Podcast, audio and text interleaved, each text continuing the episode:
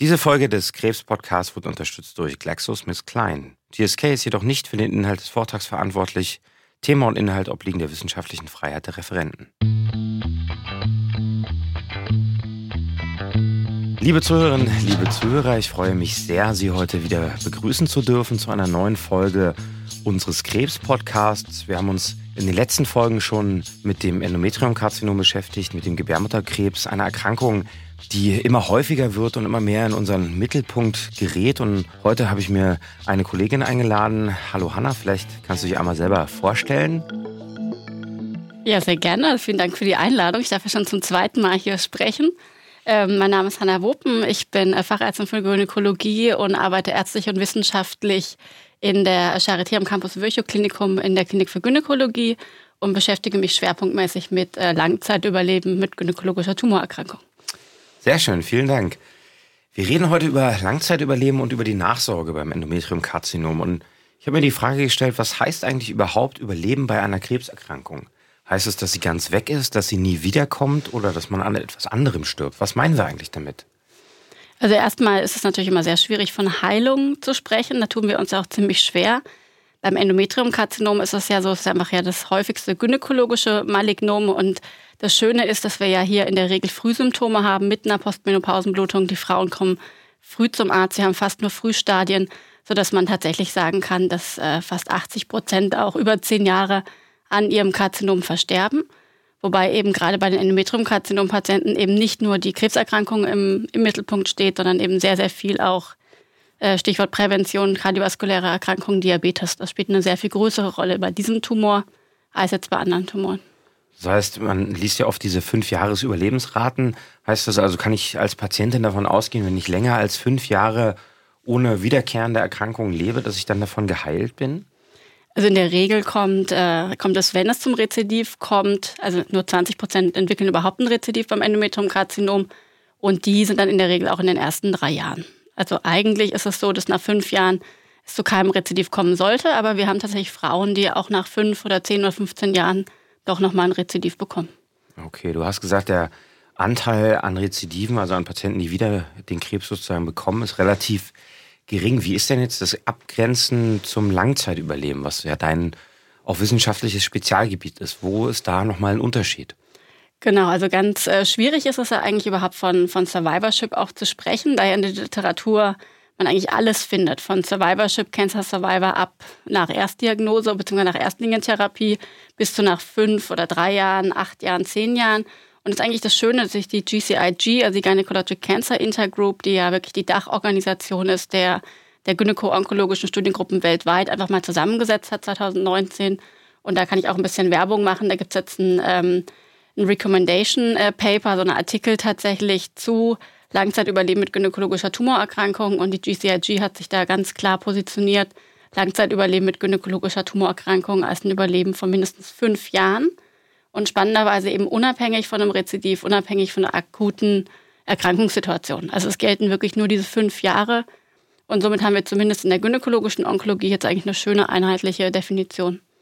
Das heißt, es gibt auch Patientinnen, die haben innerhalb dieser fünf oder acht Jahre ein Rezidiv mhm. oder zehn und gelten dann trotzdem als Langzeitüberlebende. Genau. Ich kann sogar aktuell unter Chemotherapie sein und gelte als Langzeitüberlebende. Okay. Wie hoch ist ungefähr der Anteil dieser Patientinnen beim Endometriumkarzinom, die so einen Erkrankungsweg haben?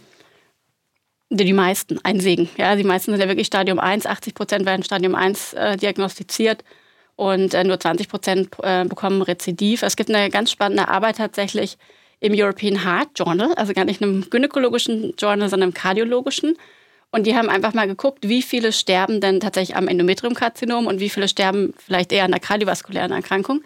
Und die haben immerhin 113.000 Frauen mit Endometriumkarzinom in der Analyse drin gehabt, also wirklich eine riesengroße Analyse. Und äh, ungefähr 16 bis 17 Prozent sind am Endometriumkarzinom verstorben. Aber 16 Prozent sind eben auch an einer kardiovaskulären Vorerkrankung verstorben und okay. davon wiederum 70 Prozent am Herzinfarkt. Okay. Das zeigt schon so das, ja, die Imbalance eigentlich. Und das zeigt Nachsorge. vor allem auch das Risikoprofil. Genau. Stichwort Nachsorge. Ich wollte es gerade ansprechen. Das ist ja genau die Frage, ne? wenn anscheinend tatsächlich der Hauptgrund gar nicht unbedingt die Krebserkrankung selber ist, sondern vielleicht Nebenerkrankungen.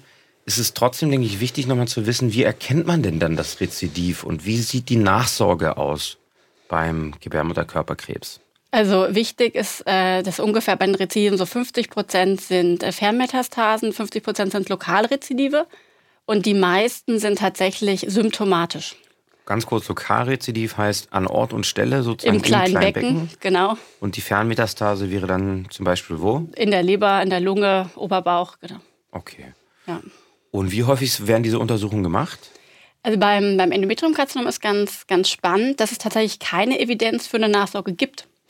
Also es ist tatsächlich in der Leitlinie auch relativ klar, es gibt kein, keine, keine Artikel, keine Literaturstellen, die beweisen können, dass eine Nachsorge ein Überleben verlängert. Es ist aber so, dass die Expertenkommission schon sagt, dass sie in den ersten drei Jahren alle drei Monate, ja vier und fünf, alle sechs Monate nach jährlicher Nachsorge empfehlen. Aber es gibt tatsächlich keine wissenschaftlichen Beweise dafür. Da gibt es eigentlich einen relativ äh, aktuelle Artikel auch oder aktuelle Präsentation vom ASCO letztes Jahr, also von 2021, wo man tatsächlich mal geguckt hat, kann man das Überleben vielleicht verbessern mit einer intensiveren Nachsorge. Also man hat die Patienten in so zwei Gruppen eingeteilt, in Hochrisikokollektiv und Niedrigkollektiv.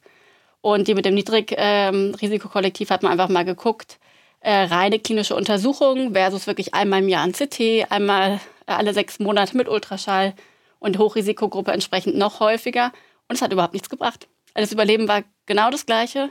Ähm, man hat auch die Rezidive nicht früher erkannt, weil die Frauen wirklich kamen mit einem symptomatischen Rezidiv. Das heißt, eigentlich haben wir überhaupt keine Evidenz dafür, dass eine Nachsorge jetzt beim Endometriumkarzinom so viel bringt. Trotzdem würde man es natürlich empfehlen, äh, weil man sich natürlich schwer tut, jemanden jetzt nicht weiter nachzusorgen. Aber was eben klar ist, Schwerpunkt Nachsorge ist nicht nur die Erkennung vom Rezidiv, sondern es geht eben um sehr viel mehr. Was sind so die wichtigsten, also wir haben ganz am Anfang in einer der ersten Folgen schon viel über Risikofaktoren gesprochen. Das sind ja insbesondere Herz-Kreislauf-Erkrankungen, Diabetes, also Zuckererkrankungen Typ 2 und auch Fettstoffwechselstörungen. Wie gehst du damit um oder wie sollte man damit umgehen in der Nachsorge? Worauf sollten auch die Patienten besonders achten? Also wichtig ist, dass man einfach die Gesundheitskompetenz stärkt. Es geht ja wirklich nicht nur ums Endometriumkarzinom, sondern einfach Stichwort Zweitkarzinome. Mhm. Also oft ist es ja so, dass ich als Patientin denke, jetzt habe ich eine Krebserkrankung gehabt, warum soll ich jetzt noch eine zweite bekommen? Und beim Endometriumkarzinom liegen wir bei 7% für Zweitkarzinome. Frauen, die bestrahlt wurden im kleinen Becken, haben ein bisschen höhere Raten an Zweitkarzinom. Und wir haben ja in Deutschland, muss man sagen, wirklich schöne oder viele Vorsorgeuntersuchungen, die man auch wirklich wahrnehmen sollte. Also zum Beispiel ist das Risiko für Darmkrebs erhöht beim Endometriumkarzinom. Das heißt, es macht eben Sinn, die Koloskopien regelmäßig äh, durchzuführen, einmal alle zehn Jahre oder eben auch zum Mammographie-Screening zu gehen. Also das ist so das Stichwort Zweikarzinome. Und dann auch einfach Stärkung der Gesundheitskompetenz im Sinne von einer Prävention. Also wenn genauso viele an Herz-Kreislauf-Erkrankungen versterben, wie am Endometriumkarzinom und von denen Herz-Kreislauf-Erkrankten 75 Prozent am Herzinfarkt versterben, dann ist das sicherlich was, wo man, wo man ansetzen sollte. Und dann geht es eben einmal, wir wissen, die Diabetesraten sind ja höher, die Hypertonieraten sind höher, die Herzinfarktraten sind höher. Und äh, gleichzeitig habe ich durch Adipositas ein erhöhtes Risiko für eine Krebserkrankung, gerade die hepatobiliären, also Leber, Gallenblasentumoren, Gallengangstumore, aber auch Kolorektalkarzinome, gastrointestinale Tumore einfach durch Diabetes erhöht, durch Adipositas erhöht. Und ich denke, das ist das, wo man wirklich ansetzen sollte. Das heißt, man sollte unbedingt darauf achten oder auch an die Patientin gerichtet, dass sie sich eben nicht nur in die gynäkologische Nachsorge sozusagen begeben, sondern auch im Idealfall über ihren Hausarzt, über den Internisten sozusagen weiter an, an alle äh, anderen Krebs, Krebserkrankungen denken. Und man kann eben so viel tun. Also es ist halt anstrengend. Also es ist ja natürlich immer viel einfacher, eine Tablette zu nehmen. Aber jetzt mein, mich mehr zu bewegen, meine Ernährung umzustellen, meinen Diabetes einstellen zu lassen, das ist natürlich sehr viel anstrengender, sage ich mal, als jetzt äh, eine Tablette zu schlucken. Aber das ist was, wo man was man definitiv empfehlen sollte. Auch nicht nur jetzt fürs Endometriumkarzinom, sondern insgesamt natürlich. Ja. Ist das dann eigentlich schon bewiesen, dass zum Beispiel, wenn ich jetzt tatsächlich anfange, Prävention, also Gesundheitsprävention ist ein großes Wort, also was kann ich tun, um Erkrankungen gar nicht erst auftreten zu lassen? Nehmen wir jetzt zum Beispiel mal die Adipositas, also etwas Übergewicht, ist es denn dann schon bewiesen, dass meine Krebserkrankung dadurch auch eine bessere Prognose hat? Also es gibt äh, tatsächlich beim Eierstockkrebs gibt ähm, Analysen, dass es eher ein bisschen besser ist, ein Tick Übergewicht zu haben, wobei zu viel Übergewicht dann auch wieder nicht gut ist. Ja. Aber wir wissen ganz klar, es gibt eigentlich einen schönen Ärzteblattartikel auch von 2018, die einfach mal das Risiko von Adipositas auf Krebserkrankungen untersucht haben. Und da sieht man ziemlich deutlich, dass man das Krebsrisiko deutlich erhöht, ähm, und zwar für sämtliche ähm, Karzinomerkrankungen durch Adipositas. Das lohnt sich. Ja. Wie kann ich denn jetzt als Patientin herausfinden, ob ich in so eine höhere Risikogruppe gehöre oder eher nicht so? Du hast ja gerade schon gesagt, ne, das gibt Hochrisikogruppen. Das, wir Mediziner teilen ja immer gerne ein in, in solche mit anhand äh, verschiedenster Parameter. Aber was wäre jetzt so was, wo die Patientin vielleicht darauf achten sollte oder sagen kann, okay, ich habe vielleicht doch ein eher höheres Risiko, weil die Rezidive genau. Entschuldigung. Nee, nee, guck mal, mach mal so, mach mal so, guck mal so schräg vom Rand. Genau, so schräg vom Rand, genau. Ja. So ist besser? So, super. Okay. Also die Rezidive gibt es ja eben leider doch und auch wenn sie vielleicht nicht so häufig glücklicherweise sind wie beim Eierstockkrebs, sind sie ja doch da und davor haben Patientinnen, wie wir auch wissen, eigentlich am meisten Angst, verständlicherweise. Gibt es da jetzt was, wo Patienten, wo wir sie motivieren sollten, nachzufragen, ob sie zu dieser Gruppe gehören? Es gibt ja diese bekannten Prognosefaktoren wie schon zum Beispiel das Stadium. Das kann ich jetzt ja nicht ändern. Ja? Mhm. Aber was kann ich zum Beispiel ändern, indem ich eine optimale Therapie bekomme?